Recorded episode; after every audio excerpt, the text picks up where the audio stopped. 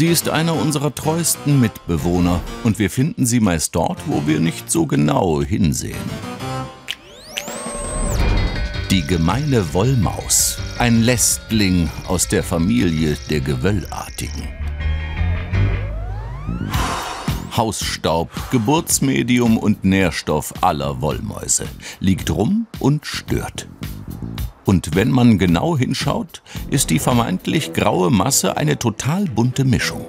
Rund 80 Prozent sind kleinste Textilfasern und Teile davon. Aus unserer Kleidung, aus Sofas und Teppichböden.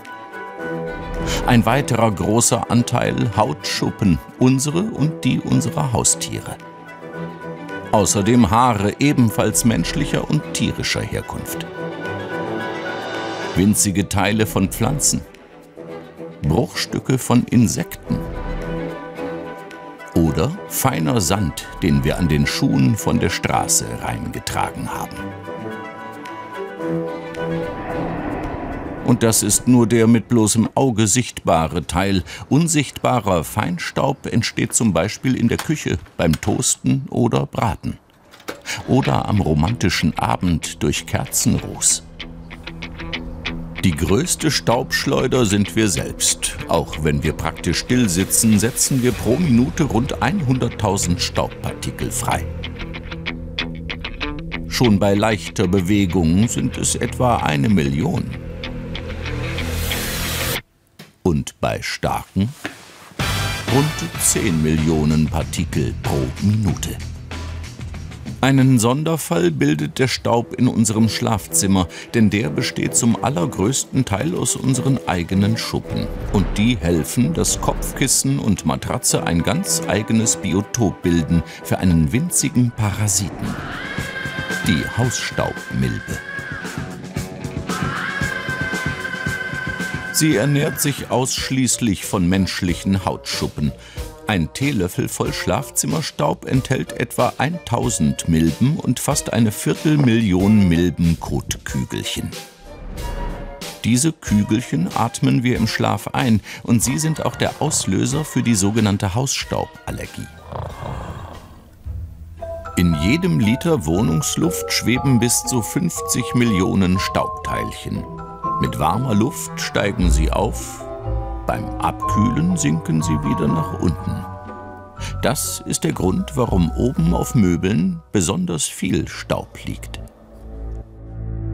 Aber nicht nur die Staubpartikel steigen in der warmen Luft auf, auch Stoffe, die aus unseren Fußböden, Möbeln oder Tapeten ausdünsten.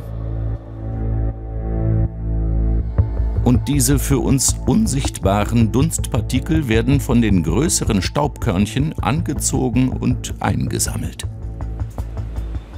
Was genau sich da im Staub anreichert, hat das Umweltbundesamt überprüft und Umwelttoxikologin Marike Kolossa hat keine guten Nachrichten. Mit dem Staub können sie sich viele Schadstoffe äh, einfangen, respektive diese Schadstoffe eben in ihrem Innenraum und auch in ihrer Innenraumluft halten. Es können zum Beispiel Plastikweichmacher äh, sein. Viele von denen sind fortpflanzungsgefährdend.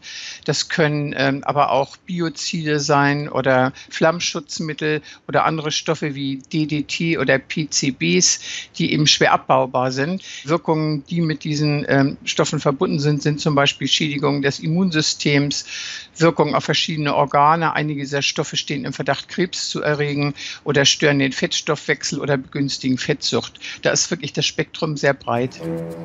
Wer also glaubte, Staub tut nichts, der will nur rumliegen, der muss umdenken. Was rät die Wissenschaft? Sauber machen ist ganz wichtig und zwar feucht wischen und auch feucht Staubsaugen. Das ist die beste und zuverlässigste Methode, Staub wieder aus dem Innenraum zu entfernen und natürlich gut lüften, weil durch, die, durch das Lüften wird generell die Innenraumluftqualität äh, verbessert und da werden auch ein Teil der Schadstoffe eben einfach ausgetragen. Diese Methode ist, was die Schadstoffe angeht, bestenfalls eingeschränkt wirksam. Viele denken, wenn sie Staub saugen, entfernen sie den Staub aus der Wohnung. Tatsächlich äh, verteilen die meisten Staubsauger den Staub aber einfach nur besser in der Innenraumluft, sodass sie dann die kleinen Partikel einatmen. Also wie gesagt, feucht äh, Staubwischen und auch Feuchtwischen sind ganz wichtige Maßnahmen. Besonders gut geeignet Mikrofasertücher, denn deren winzige Faserhärchen ziehen Staubpartikel nicht nur fast magisch an, sie halten sie auch besonders gut fest. Und das ganz ohne extra Reinigungsmittel. Für den flauschigen Mitbewohner heißt es in Zukunft aus die Maus.